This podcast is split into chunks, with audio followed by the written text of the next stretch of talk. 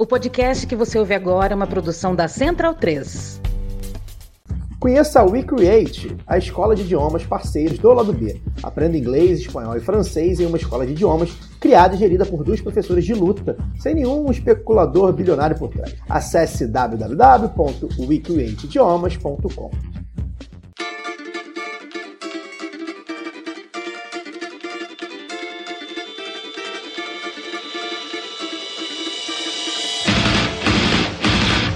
Olá, ouvintes da Central 3. Sejam bem-vindos. Eu sou Fernanda Castro e esse é o seu Lado B Notícias, o semanário de notícias do Lado B do Rio, com temas que precisam de uma atenção maior, mas de forma mais objetiva.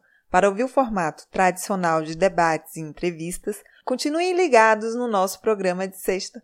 A partir dessa semana, o Lado B Notícias trará entrevistas com candidaturas a deputadas e deputados estaduais e federais, a intenção é levar aos ouvintes o maior número de candidaturas da esquerda de todo o país. A colunista Giovana Zucato entrevistará as candidaturas do Sul e Centro-Oeste, a colunista Évila Vanderlei, do Norte e Nordeste, e eu conversarei com candidaturas da região Sudeste. A nossa primeira entrevista é com Mari Nogueira, pré-candidata a deputada federal no Rio de Janeiro pelo Partido Comunista Brasileiro. Na sua coluna, Évila Vanderlei traz o último episódio sobre São João. Compre a sua camisa Do Lado de Cá Não Tem Caô, vendida pela Zeta Nossa em parceria com o Lado B em zetanossa.com.br. Você também tem 15% de desconto nas compras com o cupom Lado B15.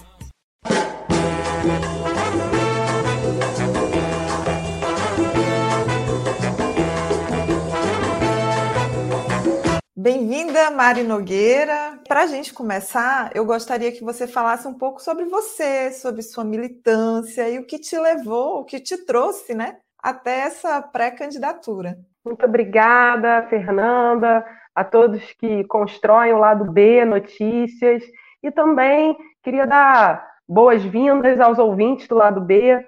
Bom, como você mencionou, eu sou Mari Nogueira, eu sou professora e pesquisadora da Fiocruz. Nesse momento estou de licença política para poder, de fato, cumprir essa tarefa do Partido Comunista Brasileiro aqui do Rio de Janeiro. Eu também sou militante da Frente Nacional contra a Privatização da Saúde e milito, faço trabalho de base há mais de 15 anos em favelas no estado do Rio de Janeiro. Mais ou menos há uns 10 anos, eu faço parte do Conselho Comunitário da Favela de Manguinhos. É, além disso, também tenho militância na luta contra as remoções, e que foi uma luta muito intensa e muito importante, organizada pelos moradores e trabalhadores de favelas no Rio de Janeiro na época dos mega eventos. Então também tem uma trajetória de militância aí na favela da Indiana, que é uma favela aqui da zona norte do Rio de Janeiro, e trabalhei como enfermeira, porque sou enfermeira, é, trabalhei como enfermeira na favela da Maré, no início da implantação de uma política pública que existe até hoje, uma política federal vinculada ao Sistema Único de Saúde, que se chama Estratégia de Saúde da Família. Eu trabalhei na implantação dessa política de saúde da família na favela da Maré. Essa atuação na favela da Maré no início dos anos 2000 coincidiu com a implantação da chamada guerra às drogas, que na verdade é a guerra aos pobres e pretos moradores de favela, da implantação dos caveirões. Então eu comecei no fronte, de fato, porque a gente vive uma guerra aos pobres, no Brasil e particularmente no Rio de Janeiro, protagonizada pela polícia militar, com apoio dos governos liberais, dos governos não só bolsonaristas, mas que se anunciam bolsonaristas, mas que são fascistas e que não começam com a eleição do Bolsonaro, né? São governos que estão aí é, favorecendo a burguesia, as classes dominantes, no governo do Estado do Rio, apoiados por políticas do governo federal há muitos anos. Então é isso. Eu sou enfermeira, sou professora e pesquisadora, Sou militante pelos direitos humanos dos moradores e trabalhadores das favelas, atuo na luta antirracista, porque a gente sabe que a política de segurança pública tem marcas do colonialismo e ela vem de fato para oprimir a população preta e pobre favelada, e também atuo na luta antimanicomial, que é a inserção nos serviços de atenção psicossociais que estão sendo desmontados pelo governo federal, com desfinanciamento, com retirada de recursos públicos dos serviços, que são os Os Centros de Atenção Psicossocial, com passagem para as comunidades terapêuticas, vários relatórios é, na área do Ministério, tanto do, do, Ministério Público, da Defensoria Pública, quanto do Conselho Federal de Psicologia, já afirmaram esses relatórios que há violação de direitos humanos nas comunidades terapêuticas. Então, eu trabalhei por muitos anos no fechamento de manicômios, na, nessa luta da construção da política de saúde mental territorializada, que valoriza, como a Anise da Silveira colocava, né, o cuidado e liberdade, respeitando o ser humano né, nas suas diversidades. Então, a gente está aí cumprindo essa tarefa de pré-candidata a deputada federal, entendendo que no nível federal, apesar da gente saber que a institucionalidade burguesa não dá conta de barrar os avanços das opressões de classe, de gênero, de raça, a gente entende que é importante ocupar esse lugar, principalmente pensando na Câmara de Deputados, que é um lugar que é, formula leis, né, um lugar que fiscaliza, inclusive, as ações do governo federal, e, portanto, a gente precisa estar entendendo a eleição e também esse lugar como mais uma trincheira de lutas da nossa classe trabalhadora. E é por isso que a gente vem se apresentando como pré-candidata a deputada federal pelo Rio, aqui pelo PCB. Queria muito que você comentasse você já começou a falar um pouquinho sobre isso, inclusive da, das pautas que essa pré-candidatura está comprometida, né? Você falou aí que é uma pessoa que vem da área da saúde, da educação. E aí, como é que você pretende tratar dessas questões? O que, que você pretende levar caso seja eleita? Então, primeiro é importante a gente afirmar que esse é um ano que o Partido Comunista Brasileiro faz 100 anos. Então, ele é o PCB, é o partido mais antigo e combativo desse país e completando 100 anos com uma, a maior juventude organizada revolucionária do país. Então é muito bonito a gente perceber que, apesar de todos os ataques do, da classe dominante, inclusive nesse momento eleitoral, que retira tempo do PCB e de outros partidos que ainda não têm uma representação institucional é, política, retira tempo de TV, de rádio, da grande mídia, retira orçamento né, do fundo eleitoral. Apesar de tudo isso, o PCB permanece crescendo, permanece também organizando as lutas das trabalhadoras e trabalhadoras nos diferentes territórios.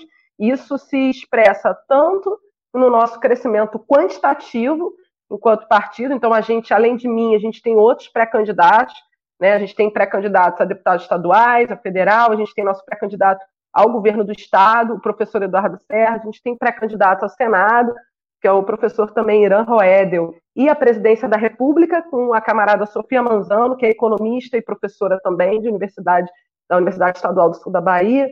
E isso expressa não só com essas diferentes é, pré-candidaturas que o PCB apresenta, mas também com a importante participação que o Partido Comunista Brasileiro vem tendo na organização das lutas sindicais, na organização das lutas nas ruas, né? O PCB não, não espera as eleições para disputar é, a, a, organização desses trabalhadores, para disputar corações e mentes para a luta por uma sociedade de fato igualitária. A gente é, milita no cotidiano. Estou falando isso porque quando a gente fala do PCB e de uma pré-candidatura, é, por exemplo, a, como deputada federal, a gente não está falando de um projeto individual. O nosso programa do PCB é um programa que a gente é, constrói coletivamente com essa militância aguerrida do PCB, de mulheres, de homens trabalhadores, estudantes, da juventude, que estão no cotidiano construindo lutas contra essas opressões que a gente vivencia, contra essas opressões, inclusive, que se manifestam na fome, no Rio de Janeiro, que está muito grande, se a gente para para pensar no Estado, são mais de 2 milhões de pessoas passando fome, num dos estados que está entre os maiores PIBs, né, Produto Interno Bruto do Brasil. A gente tem mais de 2 milhões e meio de pessoas morando em favelas, então a juventude do PCB e os militantes que constroem movimento de favelas também participam da construção do programa das nossas propostas. E a gente tem chamado é, que as nossas propostas que subsidiam essas uh, pré-candidaturas são as propostas da bancada do Poder Popular. E é importante a gente falar sobre isso, porque poder popular, para a gente, não se refere a simplesmente ocupar um espaço institucional no âmbito das eleições. Poder popular se refere a gente, de fato, apoiar e estimular essa auto-organização comunitária para a luta contra as opressões que são imediatas, mas vislumbrando, de fato, uma sociedade sem classes. Porque se a gente parar para pensar, por exemplo, na pandemia, esse lugar da saúde pública, de defender um SUS 100% público, universal, popular, que atenda com qualidade as necessidades da classe trabalhadora, que é a maioria da população né, que mora no, no país, se a gente pensa sobre isso, a gente pode olhar para a pandemia nessa situação de mais de 650 mil mortos. A gente pode perceber o quanto que o SUS é uma conquista fundamental para a preservação da vida da nossa classe. Agora, o quanto que ele vem sendo sucateado sistematicamente por diferentes governos para favorecer a expansão da iniciativa privada. Então, o fato de, por exemplo, acontecer no Amazonas, acontecer em Belém do Pará, superlotação de leitos de UTI dos hospitais públicos, enquanto isso havia CTIs, quase que quatro vezes o número dos hospitais privados e CTIs, leitos vazios. Então, o fato de a política pública, inclusive a política pública de saúde, mas não só ela, ser pautada por interesses econômicos de classe, que não é, não são os interesses da classe trabalhadora, mostra que a gente precisa, nessa pré-candidatura, e também o PCB vem defendendo nas demais, da bancada do Poder Popular, afirmar a importância de um sistema que seja pautado nas necessidades sociais e sanitárias do povo trabalhador, e não nas necessidades, por exemplo, da indústria farmacêutica, que favorece que hoje a vacina da Covid, por exemplo, não tenha tido a patente quebrada. Então, uma das pautas principais da gente é a defesa de um sistema de saúde 100% público universal, que vá ao encontro das necessidades da nossa classe, sem organizações sociais, que são uma forma de privatização da gestão, de drenagem do recurso público do SUS para iniciativa privada, e com a defesa de direitos trabalhistas para os profissionais de saúde, porque é incrível, Fernanda, a gente para para olhar que, por exemplo, nas últimas semanas, os servidores municipais de saúde aqui da capital estão fazendo paralisação porque estão sem receber seus triênios, estão sem plano de cargos, carreira e salário. Isso não é só no município. Vai ter agora uma, um encontro dos trabalhadores da atenção psicossocial do Estado do Rio, que também está sofrendo com desfinanciamento, como eu mencionei. Então, a gente tem uma situação de retirada de direito trabalhista dos profissionais de saúde, dos trabalhadores em geral, mas que na saúde afeta a continuidade dos serviços. E a terceirização, ela favorece isso. Porque sai um governo ou entra um governo, os trabalhadores ficam reféns desses contratos que são temporários, por exemplo, através de organizações sociais. Então, a gente defende essa, é, os concursos públicos, a gente defende a estabilidade do Sistema Único de Saúde, que se volte, de fato, as necessidades sociais e sanitárias. Essa é, é, é uma pauta prioritária. A segunda é a luta antirracista, que nesse sentido a gente é, aponta para a defesa de uma política de segurança pública que não seja de guerra ou de combate à população preta, pobre e periférica, favelada, que mora nos territórios favelados. Aqui no Rio a gente pode falar assim. E aí o nosso camarada, que é pré-candidato a governador do estado, Eduardo Serra, apresenta muito bem que é fundamental a extinção da polícia militar, porque uma das dos subsídios de fato de, históricos da, da polícia militar é esse de fato é, ataque a quem a polícia militar ou aqueles com que a polícia militar considera como perigosos. E numa sociedade de classes e num país marcado por mais de 300 anos de escravidão, quem opera a política de segurança pública, de fato, são os interesses da classe dominante, a burguesia. Então, e que né, majoritariamente é branca, elitista, e, de fato, coloca nos trabalhadores, moradores dessas regiões periféricas, os negros, como se fossem ameaça. Então, a guerra às drogas, na verdade, não acontece, acontece essa guerra aos pobres, e a gente vem, na nossa pré-candidatura, eh, defendendo uma política de segurança pública que proteja a vida da classe trabalhadora e não que venha para é, assassinar, que venha para contribuir com o genocídio, com a defesa da vida das, dos moradores e trabalhadores da favela, é, para nós é central. A luta antimanicomial também é central. Se você vai analisar, por exemplo, quem é a população que está presa, encarcerada, quem é que está preso, encarcerado em hospício, são pretos e pobres. É, os ricos, os brancos, é, principalmente da classe dominante, se tratam em clínicas de reabilitação, entram e saem a hora que quiser. Mas a prisão ou a internação compulsória é colocada para quem está em situação de rua, para quem está desempregado. É, então, existe uma lógica racista por trás também desse desmonte das políticas de redução de danos e das políticas de é, cuidado em liberdade que estão sendo destruídas por esses interesses da indústria farmacêutica e também por alguns interesses dos empresários neopentecostais.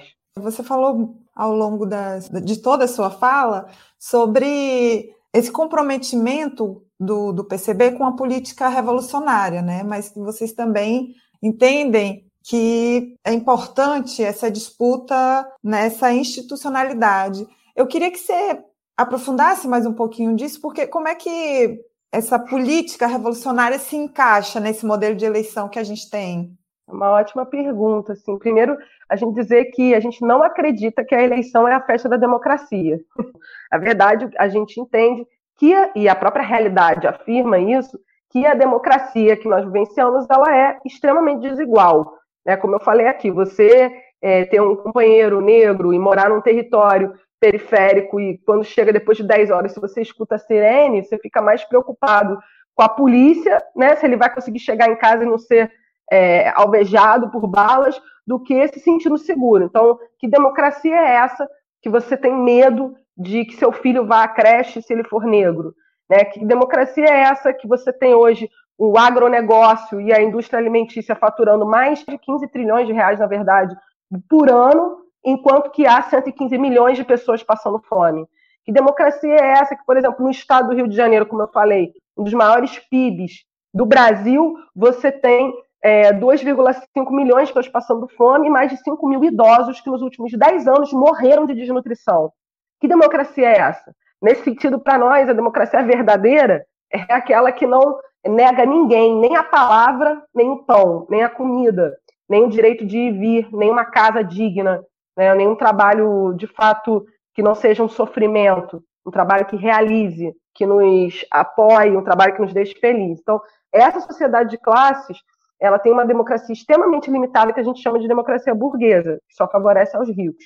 E a eleição, ela é, assim como todas as esferas da vida, ela é atravessada por esses interesses de classe. Então, desde o boicote financeiro e dos espaços de televisão, de TV, da grande mídia, aos partidos que se apresentam no seu histórico como revolucionários, e não só no discurso, né, mas na sua prática como revolucionário, até, de fato, a utilização do aparato institucional, como, por exemplo, de medidas do Tribunal Superior Eleitoral, é, entre outras, que tentam limitar a atuação do Partido Comunista Brasileiro. E o PCB, ele, ao longo da sua história, já teve vários camaradas importantes que foram eleitos como deputados, por exemplo, a gente tem Marighella, Jorge Amado, entre outras, inclusive mulheres, camaradas que foram eleitas, mas que foram caçados os seus mandatos por conta da, das diferentes ditaduras empresariais e militares que existem no, existiram, existem na história desse país. A gente entende, então, que apresentar pré-candidaturas é fundamental para qualificar o debate político no momento eleitoral. Ou seja, sair desse lugar da bipolaridade, então que só existe ou uma alternativa que se apresenta como esquerda, mas se vincula com os interesses empresariais, os interesses, os interesses por exemplo, é, da social-democracia, ou melhor, do social-liberalismo, né? É uma candidatura que não fala de reforma agrária, nem de derrota do latifúndio, mas que diz que é de esquerda, e do outro lado, uma candidatura, uma pré-candidatura, por exemplo, a presidente, de um, um genocida que se afirma e que cresceu, inclusive, na sua campanha anterior eleitoral a presidente, como um racista, misógino, machista, né, que vem se apresentando é, sem nenhuma vergonha, se utilizando do pouco espaço democrático que se tem para se defender ideias políticas, como um genocida também das diferentes etnias indígenas, né, que é o, o Jair Bolsonaro. Então, a gente vem no, nas nossas pré-candidaturas, inclusive a presidência, é, entendendo que é fundamental a esquerda revolucionária ocupar esses espaços para ampliar o debate político, para dizer que, para nós, na história da luta de classes, o fascismo nunca foi derrotado só nas eleições. Então, mesmo que o Bolsonaro seja derrotado e que o Cláudio Castro, aqui no Rio, seja derrotado, o fascismo ele tem uma base social. E ele tem uma base social num país como o nosso, latino-americano, dependente e periférico, que é arraigada de uma autocracia burguesa, de, de diferentes formas de violência que a classe dominante exerce sobre a nossa classe, que conta com o aparato institucional.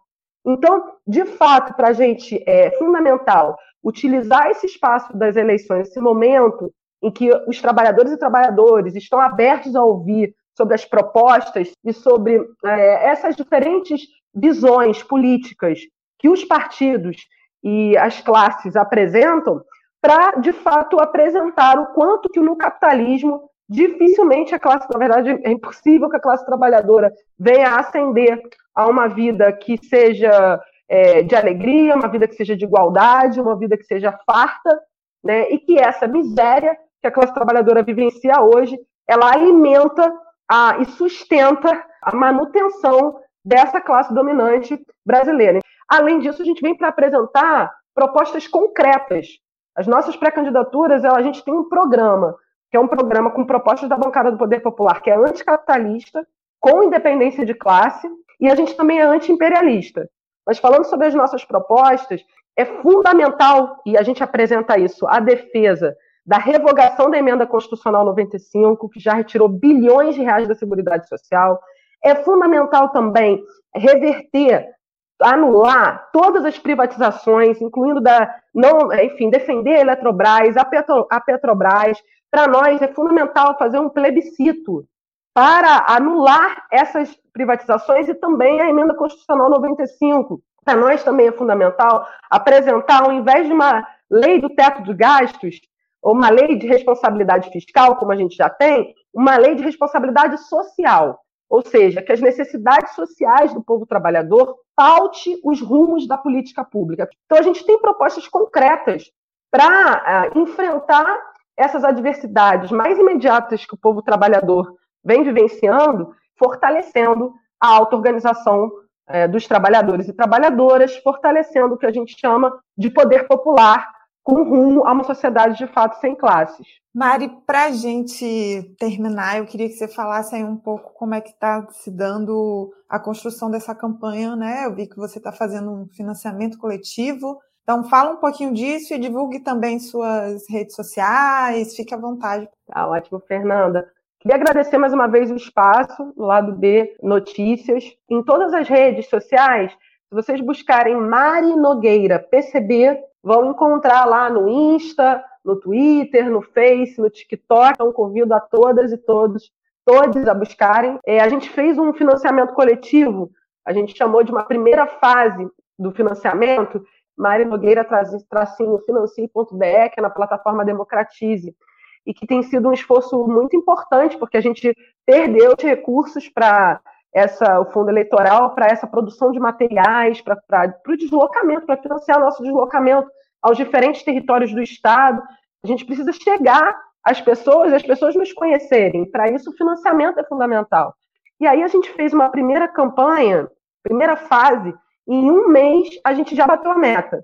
Então foram mais de quase 50 apoiadores que, a partir de 10 reais, entrando na plataforma, contribuíram com Pix, cartão de crédito ou boleto, transferência, e aí a gente solicita a todos que queiram construir uma política revolucionária, além de vir conhecer o PCB e seus coletivos, que vocês possam apoiar também as nossas pré-candidaturas financeiramente, a partir de 10 reais. A gente também tem uma página do PCB é, no Twitter, PCB Partidão RJ no Twitter, e tem as nossas pré-candidaturas majoritárias do nosso camarada Eduardo Serra, que é pré-candidato a governador do estado, que é só procurar Eduardo Serra PCB, e também Irã Roedel, que é o, o nosso pré-candidato a senador, além, claro, da nossa camarada que tem sido muito importante na defesa do, da redução da jornada de trabalho para 30 horas para todas as trabalhadoras e trabalhadores sem redução salarial, que é a nossa camarada Sofia Manzano. Então, se procurar lá no Twitter também ou em qualquer outra rede, Sofia Manzano, vocês vão conseguir entrar em contato com as nossas propostas da bancada do Poder Popular para a classe trabalhadora aqui no Brasil. Mari, muito obrigada. É mais, obrigada. Viva o SUS, viva o Poder Popular e a Revolução. Ouvinte Lado B tem 10% de desconto na veste esquerda com o cupom Lado B.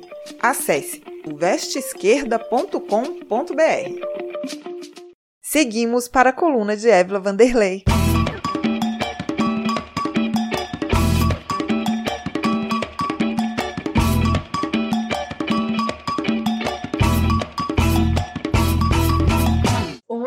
Finalizo a série São João da Tradição aos mega eventos. A ideia era fazer quatro episódios, mas neste meio tempo eu peguei Covid e fui parar no departamento médico. Então, por motivos de força maior, apresento o terceiro e último capítulo, Bumba Meu Boi, o São João do Maranhão. No mês de junho tem o Bumba Meu Boi, que é festejado em louvor a São João. O amo canta e balança o maracá.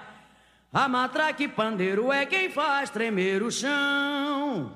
Esta herança foi deixada por nossos avós, hoje cultivada por nós para compor tua história, Maranhão.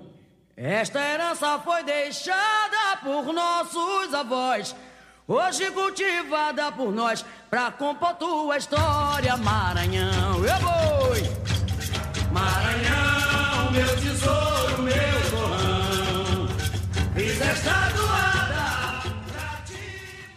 Apesar de contar com elementos juninos comuns de todo o Nordeste, como forró, as bandeirinhas e algumas comidas típicas, no Maranhão, o elemento central dessa época são as festas de boi. Originado de um conto popular do século XVIII, o Alto do Boi conta a história de Mãe Catirina e Pai Francisco, um casal de escravizados que viviam em uma fazenda no sertão. Grávida, Catirina desejou comer a língua do boi mais bonito da fazenda, o favorito do dono. Assim, pai Francisco matou o animal e retirou a língua para satisfazer o desejo da esposa. No fim do alto, pai Francisco consegue ressuscitar o boi com a ajuda dos pajés e dos encantados, e então é promovido uma grande festa. Na tradição maranhense, que sobrevive até os dias atuais, o ciclo do boi tem quatro etapas os ensaios, que começam após o carnaval, o batismo do boi, as apresentações e a morte dele. A festa envolve a devoção aos santos juninos como Santo Antônio, São João, São Pedro e São Marçal e cultos religiosos, tanto afro-brasileiros como de encantados dos povos indígenas. Existem diversos grupos folclóricos de Bumba Meu Boi, divididos em cinco estilos diferentes, chamados sotaques. São eles sotaque de baixada, sotaque de matraca, sotaque de zabumba, sotaque de costa de mão e sotaque de orquestra. É um São João muito especial, por isso convidamos Ana Débora Barros, professora da rede pública e pesquisadora do Bumba Meu Boi, para falarmos sobre o tema. Ana Débora, eu gostaria que você fizesse uma introdução para os nossos ouvintes de como é o São João no Maranhão como são os arraiais, o que é o Bumba Meu Boi, qual é o período de festa. Bom dia, boa tarde, boa noite para quem estiver ouvindo. É, o São João do Maranhão ele tem algumas particularidades, que é justamente a questão da fé dentro da festa popular. Então tem a brincadeira, porque quando a gente fala de boi, de boi, boi, a gente precisa entender que o Brasil tem várias, é, tem vários folguedos de boi. E no Maranhão não é diferente. Então, Maranhão, é, na, em algumas regiões né, do estado, nós vamos ter estilos de brincar boi. Tem muitas sonoridades, tem várias, vários tipos de danças, tem formas de, de tocar, formas de se vestir que são diferentes, a gente chama de sotaques. Então, para a gente entender o Bumba Meu Boi do Maranhão, a gente precisa entender primeiro o que é. Está interligado com a fé e também tem a questão dos sotaques. Nós temos cinco sotaques, né, de uma forma geral, né, aceito na literatura, que é o sotaque de matraca, sotaque de orquestra, sotaque é, de pindaré, baixada, sotaque de costas de mão, sotaque de, de zabumba.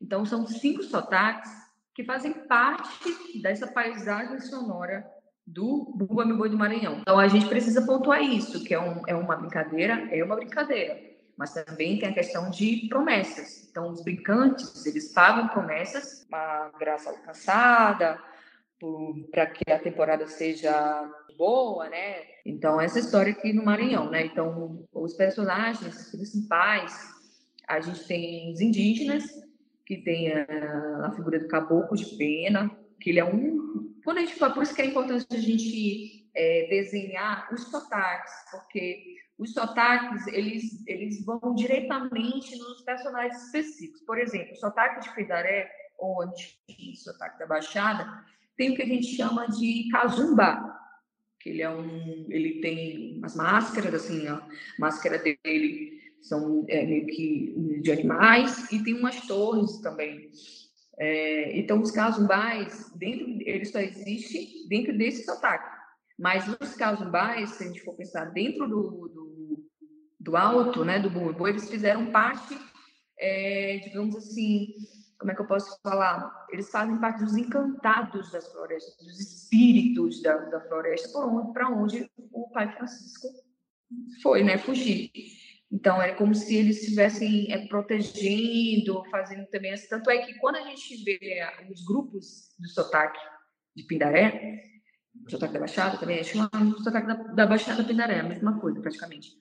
A gente percebe que os primeiros a entrarem dentro do terreiro, que a gente chama, a apresentação é o terreiro, chamamos de terreiro, a gente vai ter a apresentação no terreiro, mesmo que seja um palco, montado, mas é para o boi é terreiro. Então, os casumbais, eles são os primeiros a entrar em forma circular, justamente para, digamos assim, fazer a limpeza do terreiro para onde vai, vai, vai ter a apresentação. Então, o sotaque da Baixada tem um, é o casumbai, ele é específico desse sotaque. Aí tem, por exemplo, um outro, um outro personagem que a gente chama de caboclo de pena.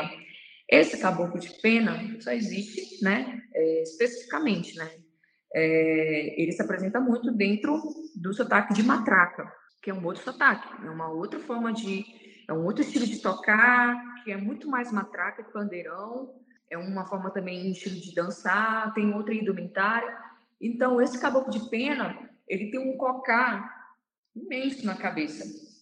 E ele gira em torno do eixo dele. Fica muito bonito visualmente as penas, né? Que elas, elas são tingidas, são coloridas. Ele fica girando, girando, girando. E também tem a ver, os indígenas, mas pelo, por uma questão do transe. Às vezes tem, entra um elemento de transe, o caboclo de pena girando. Então, assim, esses personagens, eles fazem parte, né? Os mais específicos do sotaque, mas o geral mesmo é o pai Francisco, mãe Catirina, é, o dono da fazenda, e os indígenas, Aí tem os vaqueiros, né? Os vaqueiros são aqueles que eles cercam o boi para que o boi não fuja, né? Chama de vaqueiro campeador, vaqueiro de fita. Então são muitos personagens. Por um bom tempo, o boi sofreu repressão e preconceito, e hoje ele é um mega evento pensando isso, né? Então, assim, como foi essa transição? Essa transição, na verdade, é começou com apadrinhamento políticos lá na década de 60 com a questão do Zé Sarney, Rosana Sarney também, que no caso apadrinhou. Eles vão apadrinhar grupos de boi. Mas era muito comum, por exemplo, eh, até início do século XX, o boi, o boi sofreu muito preconceito mesmo, né? Sofreu bastante perseguição, poderia se apresentar, não poderia. Se fosse para se apresentar, tinha que ser bem distante do centro, porque lá no centro de São Luís, lá na década de primeira década de século XX, quem morava lá era a elite econômica né, do período. Depois, a elite foi para outros locais. Inclusive, eu achei interessante isso, porque quando a gente fala de bairros mais, mais ricos de São Luís, por exemplo, a gente chama de Ponta da Areia Península, que é, lá atrás, início do século XX, o boi, o meu boi não, o meu boi não poderia ir para o centro, porque era o limiar não poderia chegar até aquele centro, que era onde a elite cômica vivia, e agora é no século XXI, quando a gente teve a travessia junina, que aconteceu agora em junho, o Meu Boi foi para a península, que a gente chama península, a parte ponta da areia, ali onde é, é, o, é o metro quadrado mais caro de São Luís. O boi foi se apresentar ali. Boi foi fazer a travessia junina ali. Eu achei muito simbólico. E assim, como isso foi mudar? Foi a parte do apadrinhamento. Aí nós, vimos, nós, nós vamos ver os políticos né, que vão apadrinhar bois, e daí eles vão, vai, eles vão, é, vão perceber a necessidade de criar arraiais, vão perceber a necessidade de criar arraiais para poder ter apresentação. E hoje já virou uma outra, uma outra coisa. Então a gente percebe que a apresentação, por exemplo, julho, o julho, que geralmente é, é uma apresentação para para turista, praticamente. Porque quando a gente fala de ciclo junino, é junho, que é homenagem aos santos juninos, os bois, eles, são, eles pagam promessas, eles estão se apresentando por conta dos santos, é, Santo Antônio, São João e o principal que é São Pedro. Então, São Pedro, no dia, dia 28 ao 29 de junho, acontece, é, eles vão pagar promessas na, na capela de São Pedro, em São Luís. Então, os bois vão para lá, os grupos de bois, né, zabumba, é, sotaque de zabumba, boi de, de, de baixada, boi de matraca, né? Eles vão para lá pagar a promessa, agradecer ao santo, sobe uma escada, nossa, escadaria muito, é muito grande, e e eles vão. Inclusive, eu estive lá no dia 29 de junho e eu vi um boi, acho que é boi de São Bento, se não me engano, um boi de São Bento, onde os integrantes eles incorporaram os caboclos. Eu achei fantástico. Assim, a, a, forma como eles, eles se conectam com o divino. Por isso que é importante a gente colocar isso. É uma conexão com o divino. Não tem como a gente tirar essa parte de religiosidade do meu boi do Maranhão então, quando eu vi eles entrando, de ajoelhados, lá na capela de São Pedro, incorporando os caboclos, eu achei isso fantástico, assim, a, a, a fé que eles tinham. Então, é, ele, eles pagam as promessas. Teve gente que estava pagando promessas porque venceu a Covid, teve gente que estava pagando promessas porque conseguiu determinada coisa. Então, é super importante a gente pontuar isso. Como é que você vê essa questão de manter uma tradição, ensinar a tradição e, ao mesmo tempo, ir de encontro com o que forças políticas e econômicas vão entender que é o melhor? Eu sempre sou a favor de fazer, tipo, uma casa mesmo, a casa do meu boi com, é, com responsabilidade, com, com aprendiz, para as pessoas aprenderem, porque eu acho que eu, eu acredito que a cultura popular ela precisa ser ensinada nas escolas, sabe? De uma forma, de uma forma responsável, de uma forma é, que tenha credibilidade, que as pessoas vejam que você pode aprender música, dança, utilizando a cultura popular. E aí vai pelo passa pelo meu boi, entende? Então eu acredito que dá para ter uma certa conversa. No, no, no carnaval, por exemplo, fevereiro, acho que foi fevereiro, teve um boi se apresentando.